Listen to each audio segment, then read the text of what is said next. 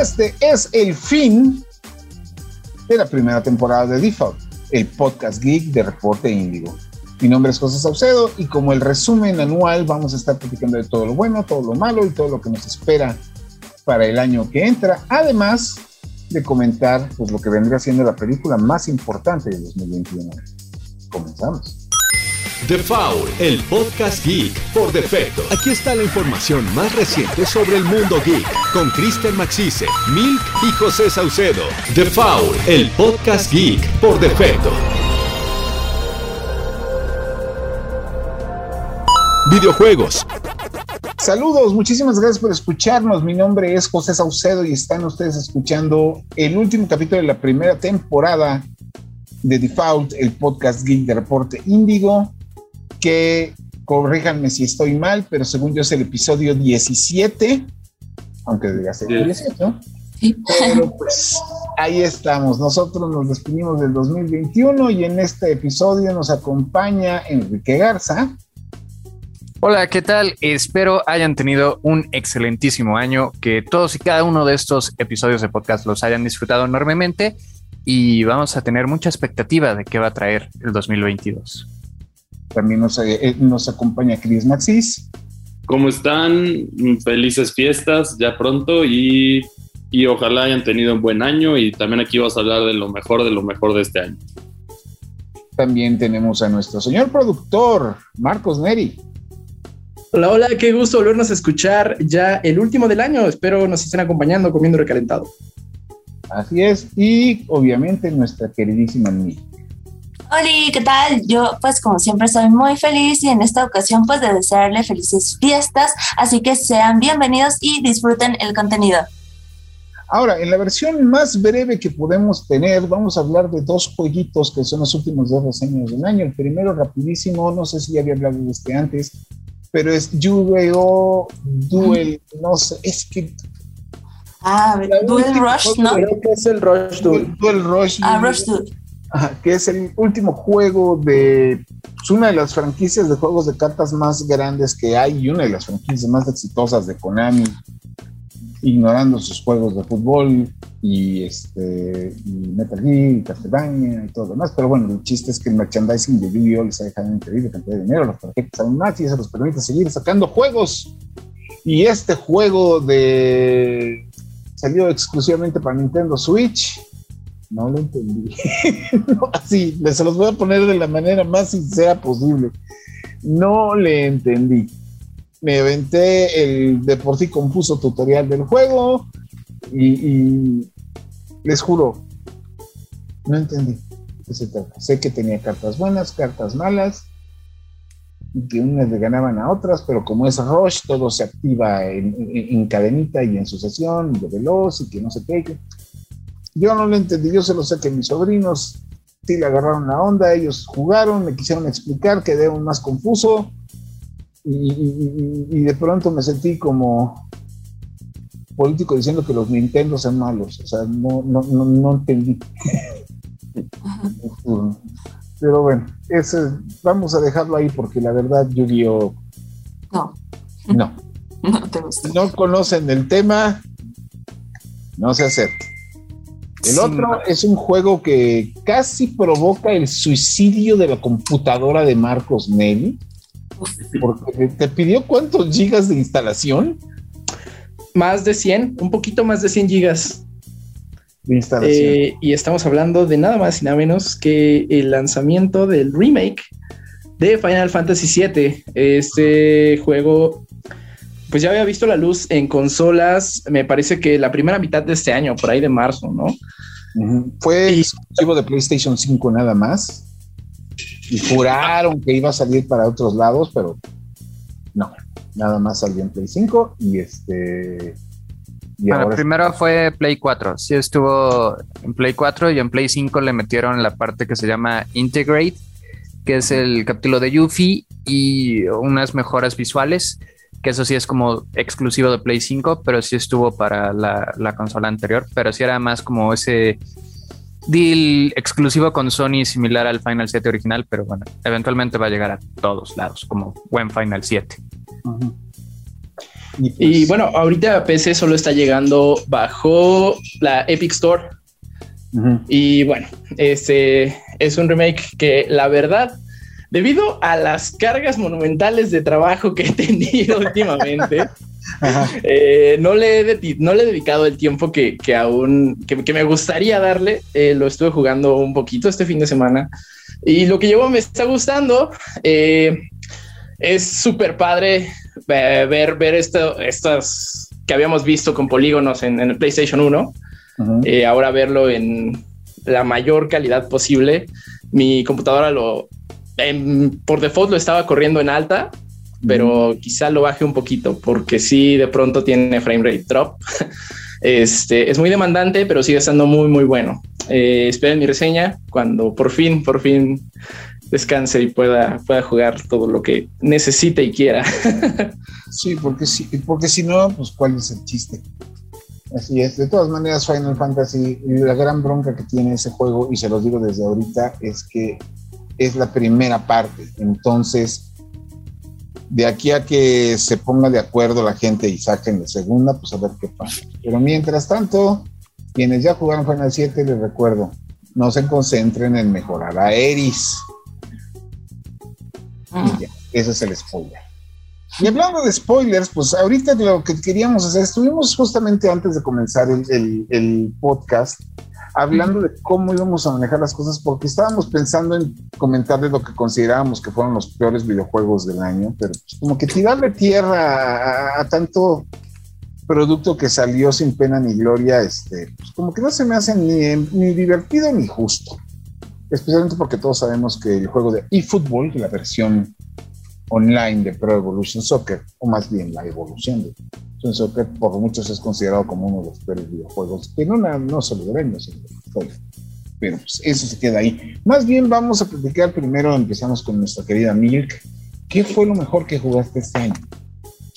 Pues mm, yo creo que mm, yo sí estoy de acuerdo con que el, juego del año, yo creo que sí fue lo que lo que más fue, es que fíjate, yo tuve más experiencias con respecto a pases de batalla, temporadas, o sea, yo, yo recibí muchas temporadas así, bueno, en especial de Fortnite, también tuve la oportunidad de, jugar eh, los pases de Rocket League, pero yo creo que en donde sí me centré mucho sí fue en Fortnite, en las temporadas, eh, fui, bueno, presencié muchísimas llegadas de personajes icónicos y, y bueno, hasta colaboraciones que nunca me hubiera imaginado, de verdad, o sea, como, como la de Marcus Phoenix de Gears en Fortnite, o sea, Epic Games, ¿sabes? Siendo eh, pues el estudio que, que se deshizo prácticamente del juego, entonces fue impactante, pero pues sí, yo creo que de los mejores juegos, así como tal, que pude probar, sería así It Takes Two, y en especial porque creo, o sea, yo creo que nos llegó en un momento en el cual eh, puedes jugar con amigos y el juego precisamente te,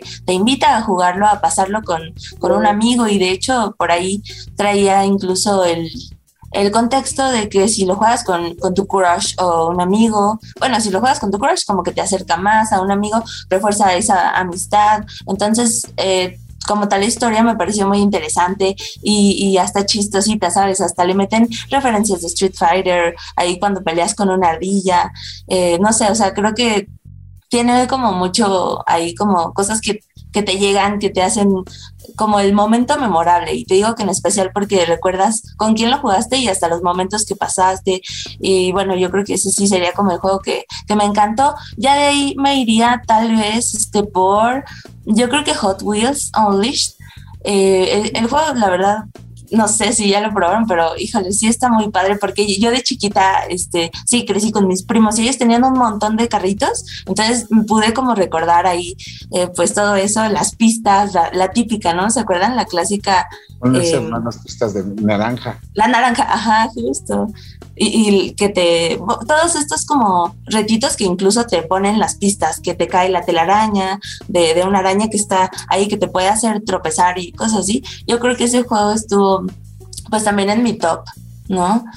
Eh, de ahí con qué me iría. Pues yo creo que ya para cerrar así los jueguitos, así que, que también me parecieron importantes, pero que, que, igual no funcionaban tanto para stream, yo creo que serían estos que juegas para ti, las historias de como Life is Strange, eh, Tell Me Why, también lo tuve, tuve la oportunidad de reseñarlo.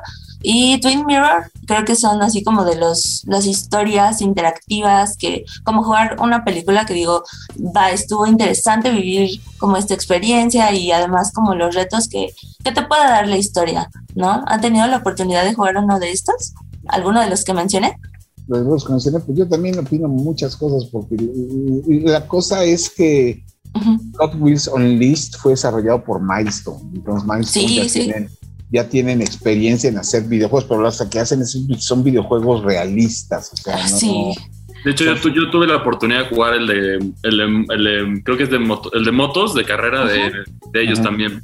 Sí. Entonces están acostumbrados a hacer simuladores, entonces les das un...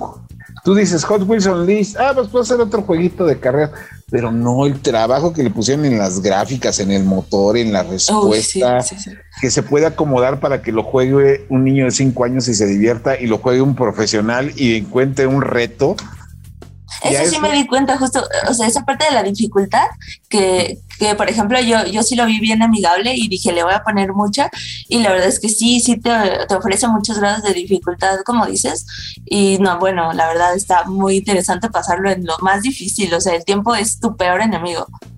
Así es, y, y luego eso súmale el coleccionismo, porque obviamente Hot Wheels Unleashed pues trae carritos de Hot Wheels de todos los modelos, de todas las eras, de todo el tipo, y licenciados. O sea, ¿a qué me refiero? De que no nada más vas a correr con los carritos genéricos de Hot Wheels, sino que está el de Lorian de los de Volver al Futuro. los de, Batman también, ¿no? Los Todos los de Batman, de DC Comics, están de Street Fighter, está ahorita que estoy este, mejorando el, el, ¿cómo se llama? El Aston Martin de James Bond, el clásico, entonces todo eso, entonces tienen elementos muchísimos, a mí me gustó muchísimo Hot Wheels, pero obviamente, pues entre, entre los mejores, pero no son los únicos. Enrique, ¿tú cuál jugaste o cuáles jugaste que consideras los mejores del año? Excelente pregunta. La verdad no recuerdo qué, salió y qué no salió este año, pero el que está muy fresco porque justamente fue posiblemente una de las sorpresas más inesperadas fue Guardianes de la Galaxia. Eh, obviamente le tengo mucho cariño porque cómics, porque Marvel, porque eh, James Gunn, pero veníamos muy quemados eh, de Square y Marvel por todo el debacle que fue Avengers. Entonces llegó así como muy bajita la mano, el tráiler tampoco me gustó, sobre todo ese enfoque a Star-Lord de están los otros pero no los vas a poder controlar. Yo, güey, pero yo quiero jugar con Rocket, es lo divertido.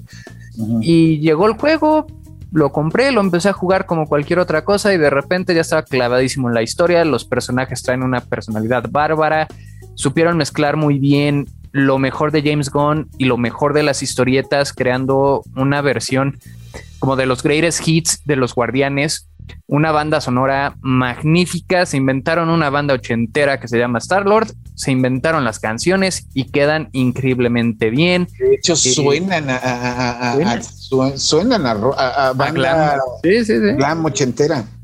Está increíble el juego, gráficamente está muy bien. Eh, y el combate te acostumbras. A ratos sí puede ser eh, demasiado contaminación visual en pantalla, porque cuando activas los poderes de los cuatro, al, eh, cinco al mismo tiempo, más los enemigos, y hay como demasiadas cosas sucediendo, pero tiene todavía ese toque estratégico de cómo combinar eh, las cosas, ¿no? Inclusive le metieron un poco la cuestión del Telltale, que ya regresó finalmente, esta empresa que se dedica a hacer más como aventuras interactivas que, que juegos muy dinámicos. Ya, ya vienen de regreso y los tuvimos en los Game Awards. Tuvieron un muy buen Guardianes de la Galaxia y tenían, pues básicamente se basa en decisiones, ¿no? Eh, cada decisión que tomas puede afectar el siguiente capítulo. Y aquí le metieron un poco de eso sin que sea el enfoque central, pero sí te va cambiando algunos cinemas y algunas interacciones. Y sobre todo el villano final, no les voy a decir quién es para no arruinarles la sorpresa. Es alguien que no han utilizado todavía en el MCU y que es de esos personajes complicados de entender porque Marvel le ha hecho eh, los famosos retcons, que son continuidades retroactivas cuando deciden cambiar algo de un evento pasado con un evento nuevo, y han enredado un poco el origen de este personaje, pero aquí lo solucionan muy bien, eh, inclusive puede dar algunas pistas de lo que va a suceder en la tercera película, o por lo menos una idea vaga de qué puede pasar en la tercera película. Eh, pero lo manejan muy bien. La verdad, Soundtrack por algo ganó el premio a mejor narrativa. y los personajes son muy buenos y también por ahí el DLC, el último DLC de Doom Eternal, Los Dioses Antiguos parte 2, que salió a principio de año, marzo del 2021. No es tan bueno como el resto del juego, desafortunadamente, eh, pero trae la pelea final, ¿no? Es la conclusión de, de esta épica saga del Doom Slayer que empezó en 2016 homenajea también toda la historia anterior de id Software con Doom, Doom 2, Doom 64 y concluye con el cinema final es bueno, pero la batalla final sí es un poco disappointing por todo lo que englobaba y sobre todo porque estás peleando literal contra el más malo de los malos, el literal el diablo, el Dark Lord, que sería pues, el enemigo final del Doom Slayer. Y sí quedó poquito de ver, pero la cuestión de las arenas, los master levels, los nuevos skins y los retos dentro del nivel encuentras un Gory Nest que tienes que repetir dos veces y la segunda vez que lo pasas es un reto muy difícil. La verdad es que Doom Eternal en cuanto a first person shooter se refiere es una joya, le gana a todo lo que le pongas enfrente. Ahorita que estuve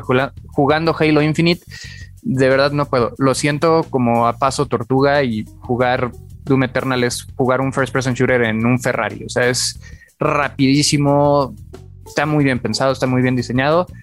Y aunque Ancient Gods parte 2 no haya sido tan bueno, sigue siendo mejor que la mayoría. Entonces, esos son como mis dos, mis dos juegos principales de este año. Bueno, y Metroid Dread, que seguramente Chris nos va a decir más.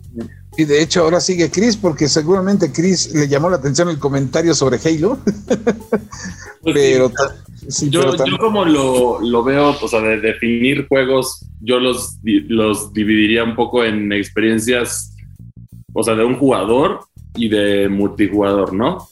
Entonces, primero vamos con mis experiencias de para un solo jugador, que la verdad sí están, o sea, yo sí los disfruté muchísimo y le saqué bastante jugo, que fue Metroid Dread, este, y el caso de, de Resident Evil Village, que los dos me divirtieron mucho Mm, al final son regresos de franquicias buenos y, también la rejugabilidad de los dos es impresionante, en especial en si quieres tomar un reto y pasar los juegos rápidos o pasarlos de maneras diferentes o ver qué puedes hacer y como, que tienen muy buen sandbox para explorar en esas cosas y muchos detalles y mucha atención. Se ve que son los juegos hechos con mucho amor. La verdad me sorprendió que ninguno de los dos ganó el juego del año, pero ese es otro debate.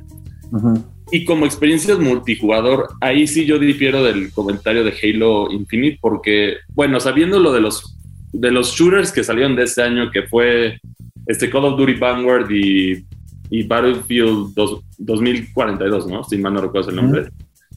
La verdad, muy superior Halo Infinite a ellos en ese caso. Como la experiencia multijugador de First Person Shooter ahorita es el, el más fuerte a mi parecer. Ya que está muy divertido. Tiene. A mí me, me, trajo de regreso a los años de Halo 3. Entonces sí lo sentí así. Y la verdad estoy muy contento. Y tenía mucho miedo yo por la campaña de Halo Infinite, la verdad, porque hicieron un desastre en Halo 5, pero en general lograron resolver la mayoría de eso y, puedo decir que ahora sí estoy emocionado para lo del futuro de, este Halo, gracias a la campaña de Halo Infinite, que está, está divertida, tiene sus retos y uno de los aspectos que yo quería ver era explotar el sandbox que siempre ha caracterizado a Halo y definitivamente esto lo llevaron al máximo ya que es un sinfín de posibilidades de para los enfrentamientos de los enemigos. Muy divertido, muy recomendable. Ahí solo como acotación, no me refería al multiplayer, el multiplayer Halo es superior a todo lo que se hizo este año. Los dos eh, pilares de, ese género que se supone eran Call of Duty y Battlefield quedaron a deber de manera desastrosa. Eh, pero el movimiento del personaje y en diseño de, de, niveles, sí, Doom Eternal se mueve a una velocidad pasmosa. Tienes eh, el double dash, tienes el, brinco, tienes las eh, manijas, tienes el gancho, tienes mm, los jumpers. O sea, Doom Eternal, al ser más un shooter de arena, tiene otros movimientos. Y si es demasiado rápido, la cantidad de enemigos que te avientan y el weapon swapping que tienes que hacer es muy demandante. O sea, tienes muchos sistemas funcionando al mismo tiempo. De entrada no puedes recargar armas, lo cual hace que no te detengas a hacer reloads no tienes eh, regeneración de salud, entonces tampoco te puedes poner atrás como en un cover. Y si te quedas atrás, te van a llegar 20 demonios que te van a deshacer. O sea, si es, son maneras diferentes de abordar el género. Estoy de acuerdo con Chris. Halo Infinite redime Halo de una manera que pensamos no iba a ser posible. Es un muy buen juego. Inclusive el gancho podemos decir que es un poquito lo que ya había hecho Doom Eternal, que lo, eh, lo tienes con la Super Shotgun, que es el mid hook.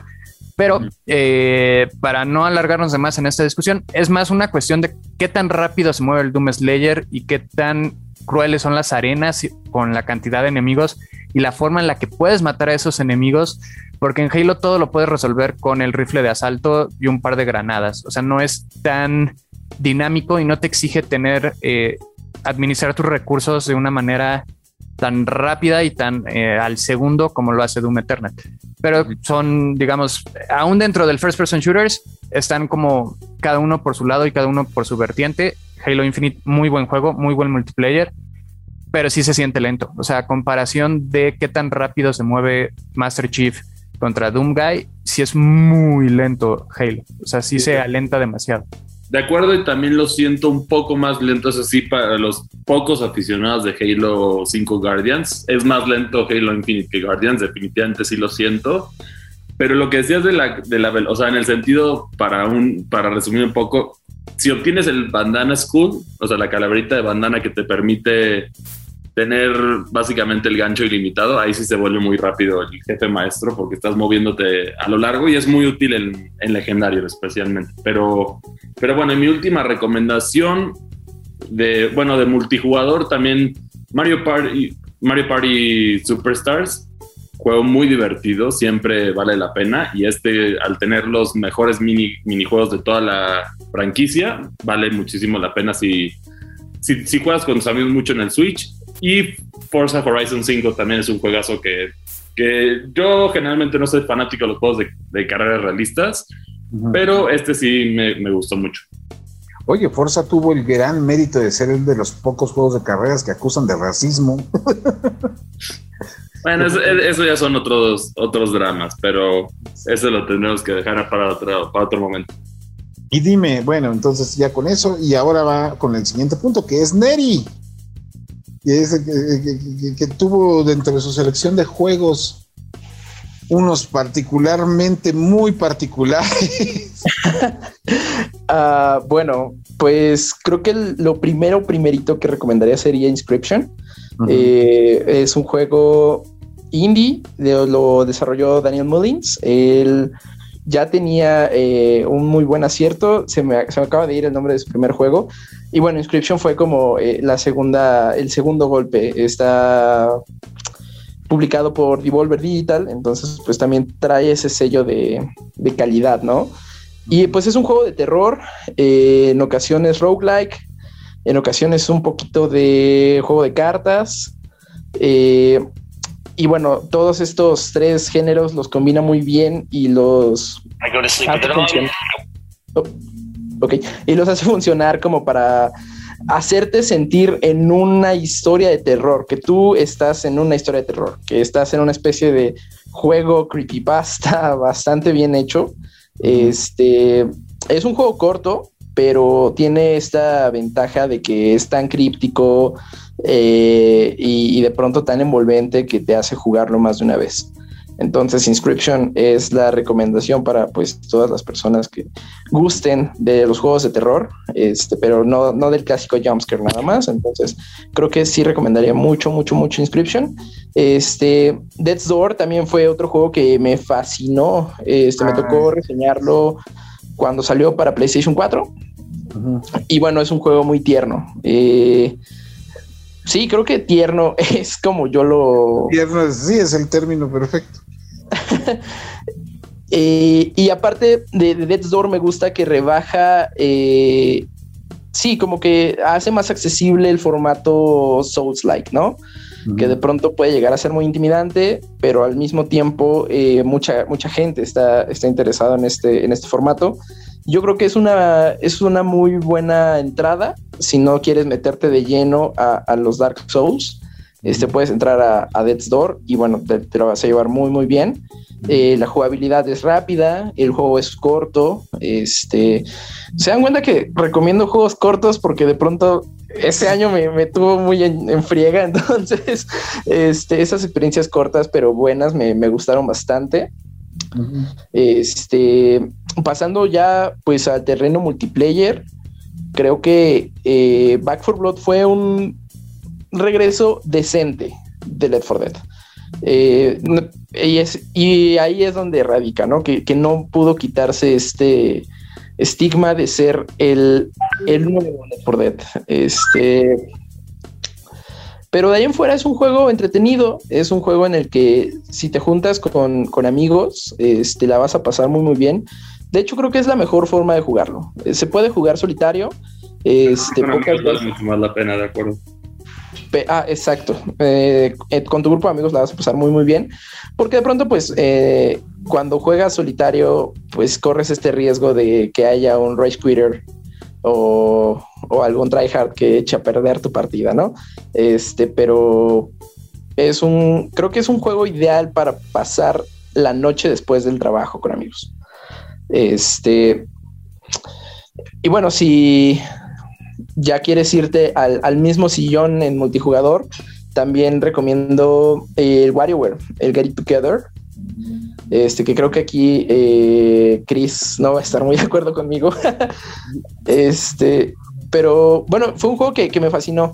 Todos los WarioWare uh, soy, soy muy fan.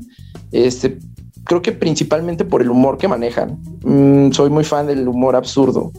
Y WarioWare es por demás absurdo y es también muy breve. Este, está padre porque para las personas que, quieren entrar a los videojuegos pero no bailan, entonces no juegan Just Dance, creo que WarioWare es el ideal. Porque sí, o sea, no, requiere de, mucha... Que, que, seas un veterano en los videojuegos para entenderle, ¿no? O sea, hay cosas que solo requieren agitar moverte mucho y pues reírte con, las, la o las personas que te estén acompañando. ¿Sabes cuál fue mi crítica con WarioWare? O sea, me encantó el juego, los minigames están muy bien implementados, son muy divertidos, pero curiosamente el multijugador, a mí me hubiera gustado más que hubieran tomado la idea clásica que básicamente era cada quien tenía su turno y tenían sus respectivas vidas y se iban perdiendo, como un Battle Royale si lo quieres ver el último con vida ganaba.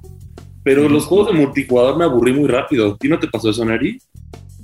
Eh, fíjate que no, igual y por, o sea, sí pueden llegar a ser repetitivos, pero creo que me, enfoqué más como en la en la diversión que puede llegar a generar, ¿no? Estos momentos como que muy espontáneos, eh, muy únicos, que nada más como que pues pasan en, en, esa, en esa y exclusivamente en esa partida que jugaste con, con tu acompañante y ahí es lo que lo hace divertido, ¿no? Pero sí, creo que me fui más como a las experiencias que genera, pero sí, sí, sí es algo que puede llegar a ser muy repetitivo. Aunque es muy divertido, eso sí, o sea, sí vale la pena probarlo, pero sí tiene ese pequeñito detalle, nada más. Yo siento. Sí, en general, sí, si son fans de la serie, eh, este no los va a decepcionar que bueno, yo creo que el mejor WarioWare que salió fue el de Wii, pero... el, de Wii el de Wii y el que era de girar en el Game Boy Advance, esos son para mí los mejores, y el peor de la serie es Game Wario para el Wii U. Ese sí, es un crimen. Lo trató muy mal. Y, y bueno, ya en el multiplayer de, en línea, recomendé uno que creo que Mm, creo que fue el que más sacó de, de onda Saucedo, supongo. Este, Splitgate, que bueno, es Halo meets Portal. Y eso, o sea, este juego salió Esas ya son palabras mayores. sí, pues es que el multiplayer es muy similar. O sea, incluso la estética. La estética sí no, no diría que es icónica como Halo, porque en absoluto es súper genérica, pero creo que lo compensa muy bien el gameplay.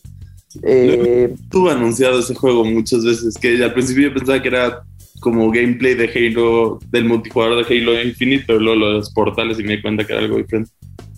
Ajá, y eso es lo que lo hace interesante, esta cuestión de portales, ¿no? Y que puedas hacer kills a través de ellos. Este fue un juego que me gustó por dos razones. Uno es gratis. Ah. y dos, no es tan demandante. Entonces, igual, eh, si alguien allá afuera este, tiene una PC que no puede correr eh, Halo Infinite, por lo mismo no puede subirse hasta ahorita, eh, yo creo que valdría la pena que descargue Splitgate, porque no es tan demandante y está igual de divertido. Este, este juego, pues técnicamente no es de este año. Había una versión super early access por allá del 2017, si no mal recuerdo. Este, pero bueno, digamos que la versión estable 1.0 salió hasta este año. Y creo que no tuvo el recibimiento que me hubiera gustado, porque pues pasó mucho sin pena ni gloria. Como que ser un shooter free to play, pues es que ya lo tenía cubierto Warzone y Fortnite, ¿no? Y quizá Apex. Y pues más recientemente Halo. Pero sí, no, tuvo como el, el, splash que yo, que a mí me hubiera gustado. Pero pues igual, si en estas vacaciones, este periodo de descanso, quieren este, algo ligero, algo muy entretenido y rápido, yo creo que Splitgate es la opción. Así es. Y bueno, pues yo nada más para complementar con lo todo que ustedes ya recomendaron, está un juego que no sé por qué me obsesionó al nivel de que quería platinarlo. Lo estoy jugando en Play 4, que es Tales of Arise, que es el juego que celebra los 25 años de la serie Tales of de Bandai Namco. Y el juego pues hizo lo que muy poquitos juegos de RPG japonés hacen, que es mezclar los elementos del género clásico con todo lo moderno, pero sin que se sienta. Entonces, pues tú sientes que estás jugando un RPG clásico, pero está muy modernizado y manejado de manera muy accesible para que pues todo el mundo lo pueda jugar. La historia es bastante buena, los personajes bastante buenos, el reto es decente y pues celebra los 25 años de la serie. Si lo quieren checar, está en PlayStation 5, PlayStation 4 y PS. Con eso hablamos nosotros de nuestras recomendaciones de este año. Y pues vamos con la polémica en el siguiente espacio. Entretenimiento. bueno, pues ya estamos a una semana, a más de una semana de que se estrenó la película más esperada del año, les guste o no, que es Spider-Man sin camino a casa. Como ya pasó más de una semana, las personas que nos están escuchando y no han visto la película, detengan el podcast aquí porque aquí vamos a hablar libre de este libre de limitaciones, así que van a ver spoilers del final, de otras películas, de nuestras teorías y de todo lo demás, y sobre todo nuestras opiniones, porque hasta donde yo sé, a, Neri no le pareció la cinta. Así es que, pues comenzamos simplemente dando el pequeñísimo y el ya muy conocido este sinopsis que es, este, al final de la segunda película de Spider-Man, el personaje de Misterio reveló la, identidad del héroe como Peter Parker y ahora el mundo entero le está haciendo la vida imposible, tanto entre fans, este, las autoridades y lo demás. Entonces al morrito, que es Spider-Man, se le ocurre la gran idea de ir a pedir al Doctor Strange que haga un hechizo que haga que toda la gente que sabe que él es Spider-Man se le olvide. El hechizo sale mal y empieza a traer, a romper las limitantes del, multiverso y a traer personajes de otros universos de Spider-Man que estamos viendo en pantalla, lo que significa que mezclan ahora sí el legado de los de Marvel en el cine con traer personajes de la primera trilogía de Spider-Man que dirigió Sam Raimi a la segunda trilogía de bueno no fue trilogía no fueron dos películas protagonizadas por Andrew Garfield lo cual a nivel ¿cómo podría decirse? De apreciación de, lo que es el legado de Marvel, es una cosa increíblemente seria porque estás reviviendo historias y personajes que, que anteriormente en Hollywood, cuando tú empezabas una serie nueva, te olvidas totalmente de lo anterior, ¿no? Entonces, ahorita lo están logrando y lo hicieron tanto porque esto es principalmente lo que generó el hype de Spider-Man y lo cual lo puso de pronto en la tercera película más taquillera de Marvel, que eso ya es palabras mayores y eso que todavía no se estrena en todo el mundo. Por un lado, revivió la carrera, o más bien el, aprecio de los fanaticada por Andrew Garfield, que pues Andrew Garfield, digo, no es, es un gran actor y, este, y hecho una de las mejores películas ¿no? de este año, que es Tic. Le, le, recordó a Toby Maguire cuáles eran sus años de gloria cuando era Spider-Man hace más de 20 años. Y de paso demostró que cuando pones un buen actor como villano, siete minutos en pantalla se puede llevar la película entera, que es lo que hizo Willem Dafoe.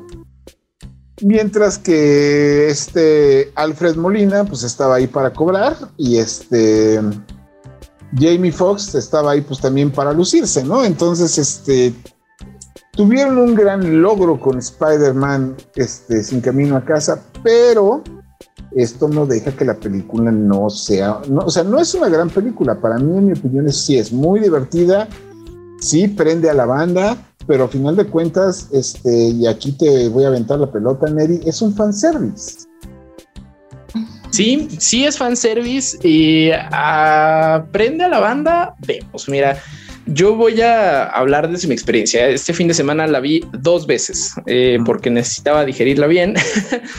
y bueno, en ambas ocasiones, realmente el único momento en el que la gente literalmente grita, pues es cuando entran eh, Andrew y Toby, ¿no? Al, al cuadro y ya. Cuando yo creo que esa película tenía para pues muchísimo, ¿no? Eh, el Hola Peter, como ya lo habían dado en un este en los trailers, pues fue un poquito, pues ya, ya lo esperaban. Entonces, cuando sucede, no hubo mucha exaltación por parte del público y bueno, vamos por partes. si bien pues es una película de Marvel y, y, es lo que se puede esperar de una película de Marvel, obviamente no vamos a pedir como cine de autor ni nada por el estilo, es esta montaña rusa, ¿no? De que de película de superhéroes, pero yo siento que está mal repartido el fanservice. Eh, en lugar de, irlo dosificando de poquito en poquito, primero te sueltan de golpe a todos los villanos, te los presentan y hacen un lado a Sandman y a Lagarto. Y solo es como que entran, ah, hola, soy Lagarto, hola, soy Sandman. Y ya. y la, el momento más épico que era eh, cuando se juntan los, los tres Peters, bueno, más bien cuando llegan a, este universo eh, Andrew Garfield y Tobey Maguire, fue un momento que le atribuyeron a un sketch cómico, cuando creo yo era, una, era un momento que se le pudo haber dado a una pelea muy buena. Y, y que se lo dieran a un comic relief que personalmente detesto y que yo pues, no hubiera querido que no lo hicieran así, porque entiendo que Ned pues va a ser uh, este Hobgoblin, pero en esta película es Oh, es más que molesto. O sea, cada que abre la boca es para dar un chiste que no da risa, que es molesto, que rompe por completo con la atmósfera que ya había creado la película. Entonces, el personaje de Ned se me hace eh, más allá de inútil, molesto. Entonces, que se lo hayan dado a, esta, que, que, le hayan dado la responsabilidad al personaje de Ned de traer a los, a los otros Peters fue más que decepcionante. O sea, que, trajeran este, este momento a través de un chiste, a mí se me hace súper chafa. Eh, pasando al lado amable, me gusta mucho eh, las peleas con, con el Duende Verde. Las peleas con el Duende Verde, todas y cada una son buenísimas. Eh, y ya, y los créditos, los créditos tienen un diseño muy bonito, pero Sí, o sea, creo que buen fanservice, mal acomodado. Entonces, ah, es como, como resumiría esta película. Es un conjunto de buenas ideas que no cuajaron, se preocuparon más como por la forma y la historia es por demás boba. Eh, Peter no, no creo que lo hayan madurado. Eh, me gustaba la idea de que en esta, en esta trilogía ya te dieran a un Peter siendo Spider-Man, porque pues bueno, era una historia que ya conocíamos, que ya sabíamos cómo sucedió y que no teníamos que ver otra vez y daba oportunidad de ver historias pues más padres, ¿no? Eh, desarrollar precisamente el personaje. Pero las tres películas son realmente Peter es un niño caprichoso y tiene que solucionar lo que él mismo provocó.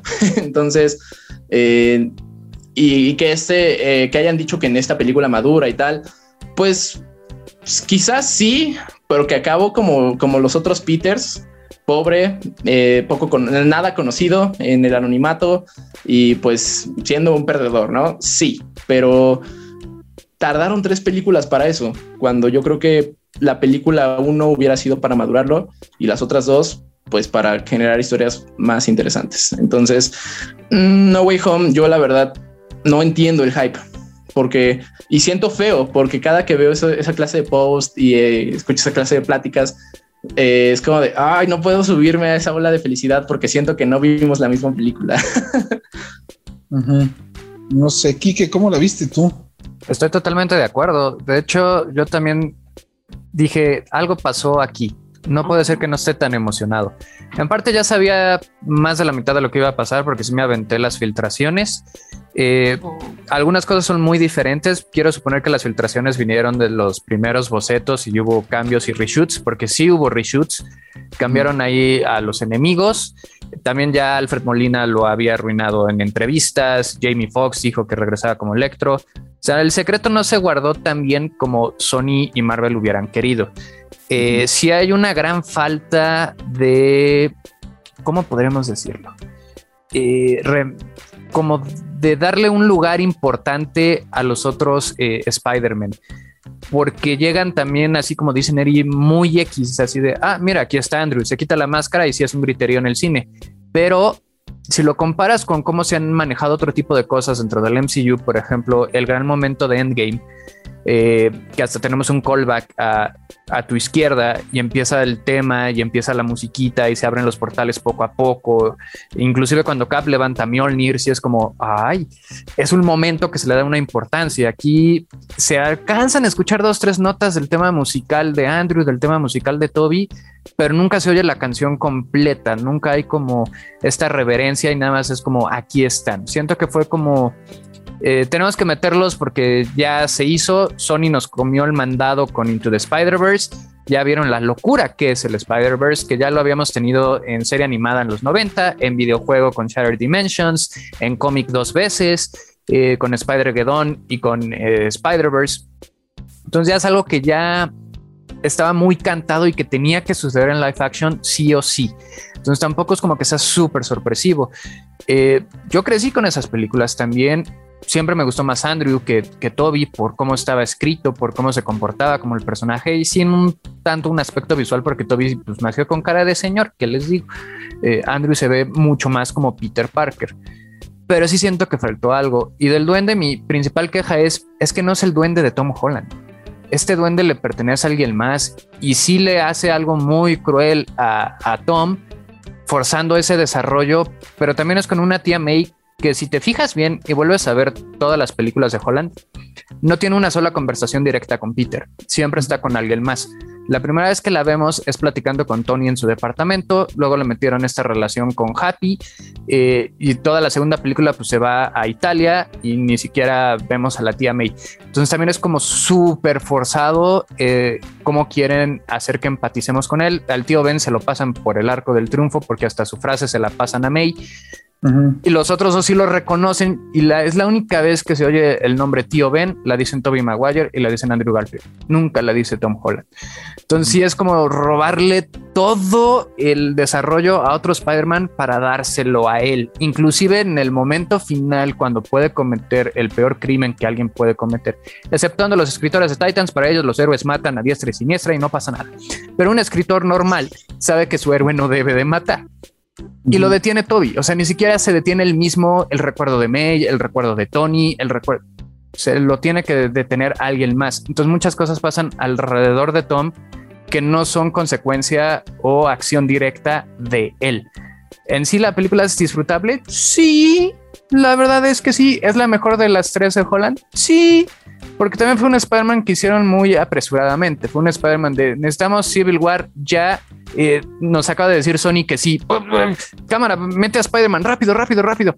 Y de ahí nos lo aventaron a Infinity, a Endgame, en los crossovers. Y nunca realmente pasamos tiempo con este Spider-Man aprendiendo a ser Spider-Man. Siempre fue más el espectáculo, siempre fue más el, el tease con misterio y demás.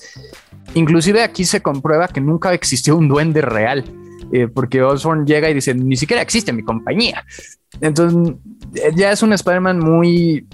Eh, que le quitaron demasiados elementos. Me emociona la siguiente película por la simple razón de que es un soft reboot y yo creo que ya no vamos a ver a Ned. Eh, ya no tendría caso ver a Ned ni a, ni a Michelle Jones Watson, que pues, para efectos prácticos era Mary Jane, por más que decían que no, pero pues sí era Mary Jane, ¿no?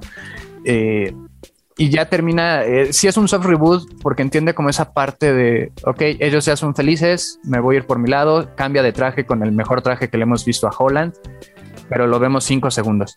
Entonces creo que es otro ejemplo de cómo el fanservice se manejó de diferente forma con tres películas este año muy puntuales, cada una con diferente nivel de éxito. Eh, Resident Evil propuso este reboot con usando los nombres y los personajes del juego, pero hicieron una basofia de película. Ghostbusters Afterlife retoma toda la nostalgia de los originales y creo que lo lograron muy bien. A mi parecer creo que es lo la que mejor logró utilizar el fanservice porque lo usó como en la medida exacta. No hay como eh, abusar del, del, elenco anterior, sino nada más como aquí está, aquí está, te lo doy en el momento preciso, disfrútalo, gózalo, pero no pierdas de vista la nueva generación porque ellos se van a hacer cargo de lo que sigue. Y aquí, pues realmente si quitas a Andrew y a Toby te los imaginas como dos Tom Hollands adicionales, la película se cae a pedazos. O sea, la película se mantiene por eh, el regreso de, los Spider-Man anteriores, lo cual habla de lo mal escrita que está y de los plot holes que ahí tiene. Y sí, definitivamente creo que se nota la inexperiencia de John Watts como director y de los guionistas a comparación de unos rusos que sí te hubieran hecho algo mucho mejor con la misma premisa. Y también hubo un conflicto, bueno, hubo un loophole ahí muy fuerte con Electro, ¿no? O sea, porque Electro técnicamente nunca descubre que Peter Parker es Spider-Man. Entonces, ese es un poquito extraño eso. Pero yo sé que le pasó a la película en general. O sea, también que a veces le pasa a los juegos también, que puede bajar el hype.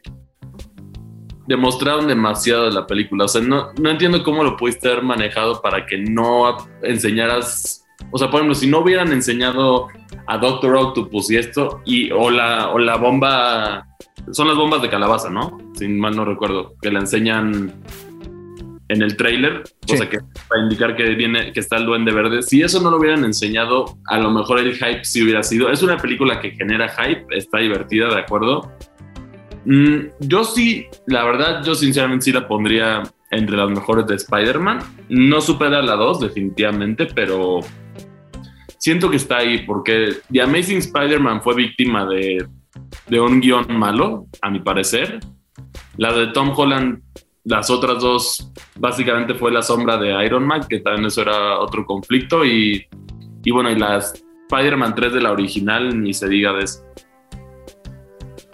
Sí, y fíjate que también por ahí tenemos el juego de Play 4, que también es una muy buena historia que ya no se centra en el origen, sino que va avanzando. Ya empezamos con un Peter que ya lleva cierta cantidad de años siendo el hombre araña y también tiene eh, pues esta cuestión de la tía May, pero mucho mejor manejado porque tienes escenas con ella. O sea, hay partes en el juego en la que tienes que ir a Fist, que es la posada, el albergue donde la tía May trabaja y tienes diálogos con ella y tienes estas interacciones como cuando la tía May de Maguire le daba sus 20 dólares y no, no los puedo aceptar. Acéptalos, bueno, también los acepto. Y es como esa, eh, esa relación materna que desarrollan, ¿no? Aquí jamás estuvo presente esa relación. Aquí sí, Marisa Tomei, qué bella actriz, qué bella mujer, estamos de acuerdo en eso, pero nunca tuvo una sola escena de diálogo con Peter sola. O sea, siempre estaba o Tony o Happy. Nunca tuvieron una interacción. Porque este Spider-Man se hizo principalmente para poder estar en Avengers. Y esa fue su función principal insisto, la película es buena, es muy disfrutable. Tampoco la pondría arriba de la 2. Y yo soy de esa minoría que sí le gusta Amazing Spider-Man 2. El duende lo pudieron haber manejado mucho mejor. La verdad es que eh, esa parte está eh, muy mal manejada. Sin embargo, todo el mundo recuerda la escena de Gwen Stacy, que aquí también le hacen ahí su, reverencia, que es de los momentos que me gustó. Creo que la... Con, con ese momento. Sí, creo que es una película que tiene muy buenas escenas, pero ya en su conjunto, como que algo ya no termina de cuadrar. O sea, tiene muy buenas individualidades, pero ya de corrido sí le faltaron algunas cositas porque de nuevo eh, John Watts no es como el director más eh, pues más exacto para este tipo de cosas. Ya veremos qué hace Sam Raimi en su triunfal regreso al cine de héroes con Multiverse of Madness, eh, porque la otra escena post créditos pues también vale para pura madre. nos habían prometido un Tom Hardy contra Tom Holland y parece que no va a ser posible. Siempre no, nos la cambiaron pero sí va a haber un Venom por ahí metido. se queda el pedacito de simbiote, ¿no? Exacto. Es que precisamente... pues, prácticamente solo el tráiler, ¿no? Y ya. es el tráiler de Strange y lo de Venom. Yo, quiero dar mi opinión así como fan. La verdad es que yo sí estoy así eh, en desacuerdo. A mí sí me gustó. Eh, no quiero decir que, ah, sí, este, o sea, me hypeó por todo. Hay cosas que como que yo hubiera cambiado y pensé que, por ejemplo, aquí que lo mencionaría. Pero, por ejemplo, yo tenía en una estima a Doctor Strange como de el más poderoso y, y digo, claro que lo es por todo lo que puede hacer, pero como que es un poco ingenuo porque no puedo creer que o sea, Spider-Man, ¿sabes? Le haya pues hecho como todas estas cuestiones como para tenerlo ahí como encerrado un rato y poder hacer todo su despapalle, ¿sabes? Ese, ese tipo de cosas son las que más bien yo criticaría, pero en, en general a mí me gustó muchísimo por el hecho de que, bueno, yo sí soy muy fan, o sea, creo que, o sea, para, para que se entienda el contexto, pues sí, a mí, a mí, bueno, yo crecí viendo Spider-Man y de ahí dije, no, me quedo con Marvel. y bueno, sabes, sabes, para mí está... Tengo mis VHS de Spider-Man y sus sorprendentes amigos eh, Estrella de Fuego y el Hombre de Hielo. O sea, toda la vida he sido fan de Spider-Man. Por eso quizás soy un poco más duro, porque espero más cosas, porque esto ya lo he visto mejor, exacto, ya lo hemos visto mejor hecho. O sea, Into the Spider-Verse tiene que balancear más cosas. Que para mí, o sea, esta película fue como eh, Spider-Man Into the Spider-Verse y esa película me encantó, ¿sabes? Entonces creo que más o menos quisieron hacer un poquito lo mismo, como esta ruptura en la cual, pues, ¿sabes? Llegan estos personajes. Lo que decías de, tía, de la tía May, pues yo creo que tal vez es como que la relación que quieren representar de que pues es una tía más joven, tal vez no nos muestran estos momentos emotivos, pero lo quisieron hacer con el final, bueno, con esta escena donde pues, la vemos al final. Eh, ahí podemos estar de acuerdo que sí está sacado de la manga, porque te está. sí, sí, te diría que sí. Son trampas que hacen los guionistas. Pero porque es un Para forzar empatía. Y, uno quiere eso. Y fíjate que, ah. muchos, mira, te voy a decir que al lado de mí estaban como mi primo y así me decía, ¿sabes qué? Ya perdí este, la, la, como que la esperanza en que salgan los tres. Y yo, no, espérate. Después le dije, ¿qué crees? Yo también ya la perdí. Y luego ya pasó que sí salen. Entonces, como que ese fue la especie de como de, de si iban a estar o no, porque sabes que eso, pues no, no sabíamos. Eh, también creo que el futuro de este Spider-Man era, era como necesario, o sea, verlo así fue como regresar a ver a eh, Toby. Y es que ahora que dices que tú eres más fan de Andrew, no, yo soy más de Toby, la verdad, y me gustó mucho ver ah, pues a, a, este Spider-Man de la misma manera en la que lo conocimos, ¿sabes? Entonces, para mí, o sea, nada más te voy a decir mi predicción de lo que va a pasar. Yo creo que próximamente van a sacar, obvio, otra película y ahí es donde vamos a ver precisamente a un Spider-Man muy oscuro, preciso por, por lo del simbionte que dejaron ahí. Entonces, creo que viene algo oscuro. No sé si con el mismo personaje, porque pues no sabemos si, si quiere seguir haciendo las películas y si no, sería ya pues decepcionante, ¿no? Spider-Man ha habido de todos gustos y todos sabores, los hemos tenido en 20 mil variantes y es otra vez el eterno debate de si es mejor la caricatura de los 90 o espectacular. Espectacular es mejor en todos los aspectos, pero hay gente que está muy casado con la nostalgia. Aquí pasa algo, muchos productos los tienes que juzgar eh, conforme al momento justo en el que salieron. Las películas de Toby tienen una ventaja muy buena a comparación de las otras. Era una época más inocente donde todavía no se estrenaba The Dark Knight. Entonces los superhéroes podían ser coloridos, podían ser alegres y tienen una reverencia muy grande y es una historia fantástica muy bien realizada y todo es épico y todo trae esta banda de Danny Elfman muy bien lograda, J.K. Simmons, que aquí jamás, eh, en las de Andrew jamás vimos a Jameson y aquí pues tuvieron que traer otra vez a J.K. Simmons porque ni siquiera saben qué hacer con, eh, con eh, ciertos personajes del elenco base de Peter Parker. Aquí tampoco jamás lo vimos a Tom Holland tomar fotos. Le quitaron todo el aspecto de, fotógrafo pero, y de pero ahora que dices eso, yo creo que ya viviendo solo, ¿cómo va a sobrevivir o así? Pues creo que... Pero es, que el Clarín ya no es un periódico, el Clarín es un blog. Pero, pero aún así, pues creo que podría trabajar para ellos, podría. fotos. creo que lo podrían hacer y la gente estaría feliz, ¿no? Depende, pero a lo que yo voy es, eh, Amazing trató de hacerlo muy realista porque Amazing ya es después de Dark Knight.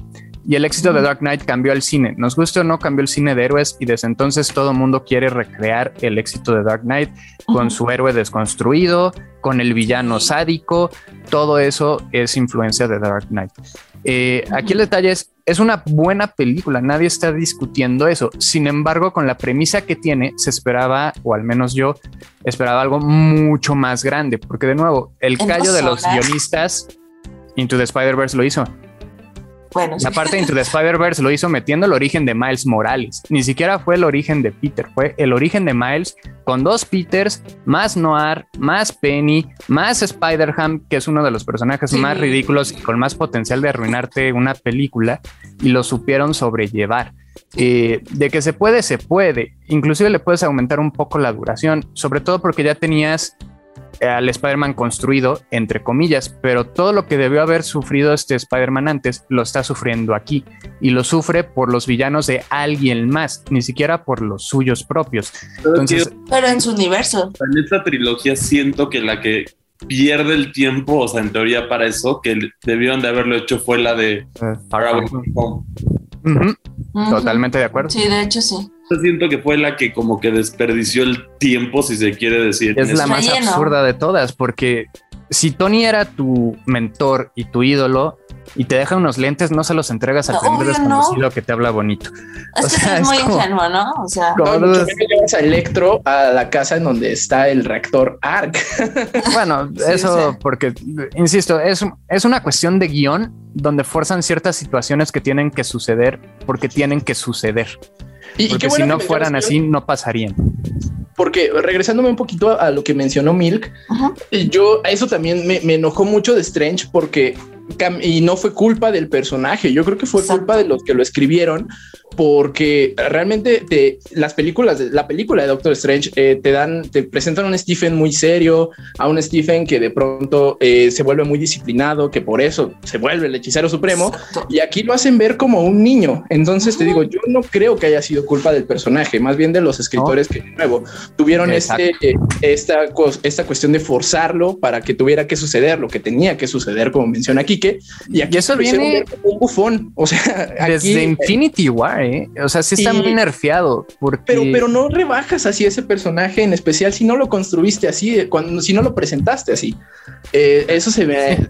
Es, no le diste el amor ni la reverencia como, como no fue con, con los Peters de ahorita.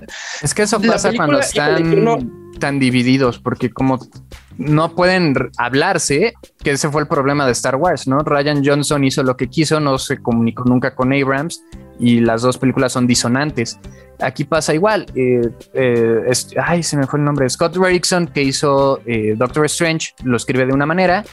llegan los rusos, lo escriben de otra manera. Y ya desde Infinity te quedas con, oye, espera, este güey puede manipular el tiempo. Atrapó a Dormammu en la dimensión negra. ¿Cómo que le está dando problemas Thanos, güey? ¿De qué diablos me estás hablando?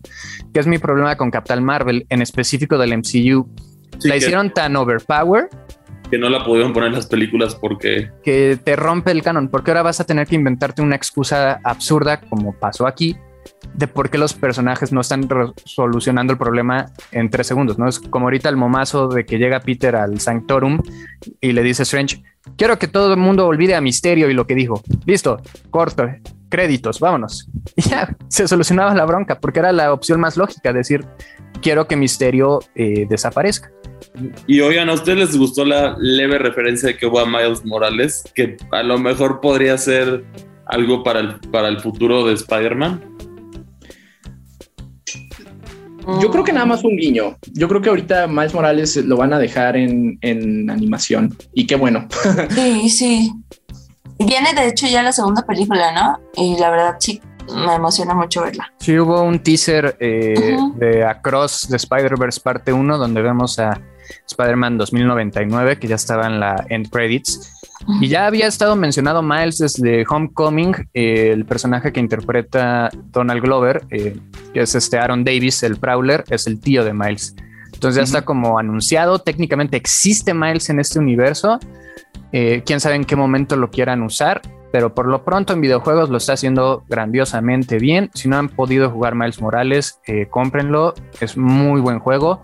Algo corto, pero bueno, trae precio reducido para justificar el tamaño del juego.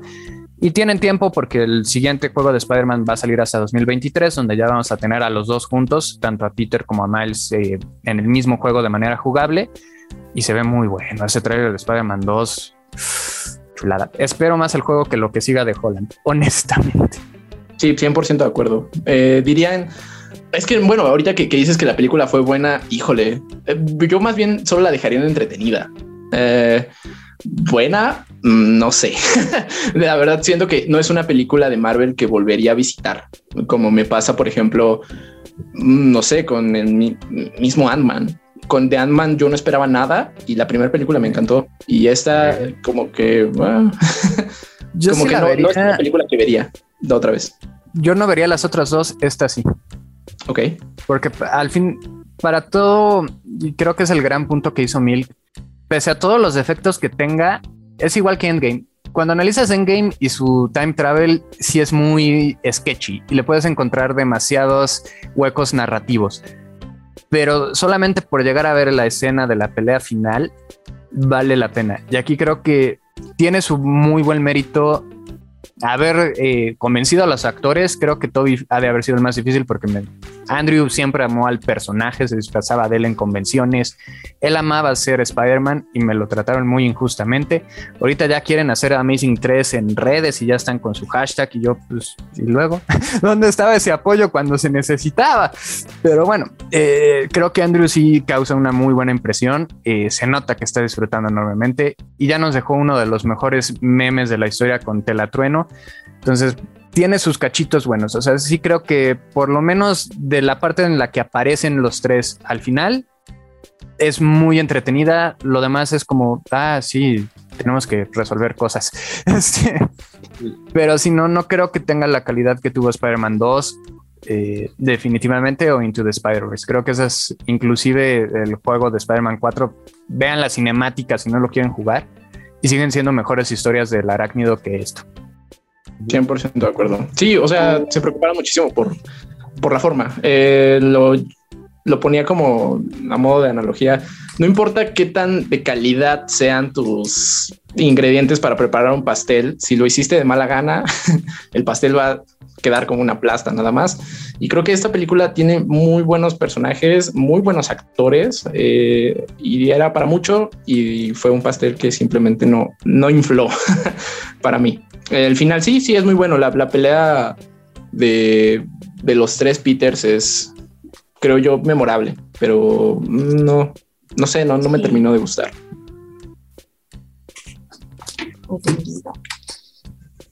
Pues, ¿cómo ven, chicos? bueno, eh, Chris, ¿alguna última anotación que quieras hacer? ¿Verías, ¿Volverías a ver esa película? Yo a lo mejor la voy a ver otra vez para poder analizarla más, más ya sin los lentes del hype. Pero bueno, también me gustaría agradecerle a los que nos están escuchando y ojalá tengan un bonito fin de año y un próspero año nuevo. Sí, muchísimas gracias, Kike, por acompañarnos. Es el experto de Spider-Man y de los cómics en general. Eh, qué, gusto tenerte de nuevo por aquí. Pon tú que no, pero algo he leído en la vida. la verdad, muchísimas gracias. Eh, fue un año muy, muy padre. Eh, hubo muy buenas cosas, hubo otras no tan buenas. Nunca me voy a quitar el coraje de Titans temporada 3.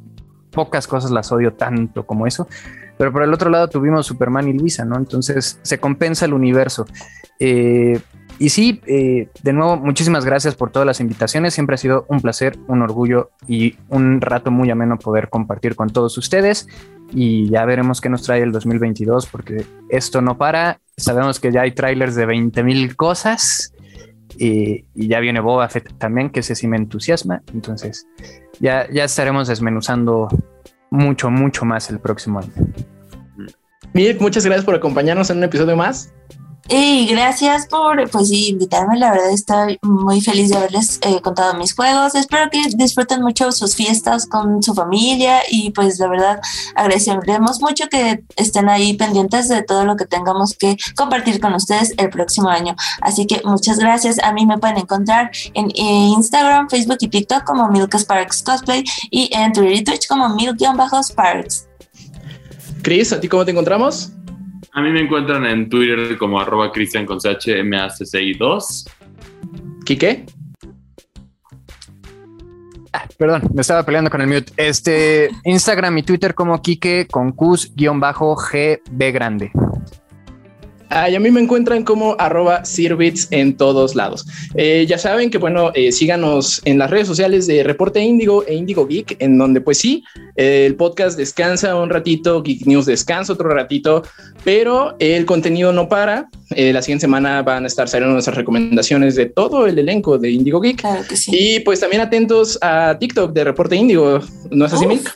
Sí, la verdad tenemos por ahí una sorpresita que de hecho ya está arriba. Entonces ya pueden meterse al TikTok, así nos encuentran como reporte índigo y chequen el TikTok en el cual sale una chica, es decir, yo, con eh, pues el traje de Spider-Man. Ahí pueden ver los controles. Es, o es una dinámica que les preparamos precisamente eh, por parte de Xbox y de, también de Indigo Geek para que ustedes puedan ganar uno de los tres controles inalámbricos que tenemos para ustedes. Es súper sencillo. Ahí están las dinámicas. Cualquier duda que tengan ya saben, déjenos un comentario, pero espero que participen y pues la dinámica termina el 4 de enero para que pues vean que tienen mucho tiempo, solo tienen que demostrar qué tan fans son de Xbox y precisamente hacer un dúo con ese video, así que espero que participen.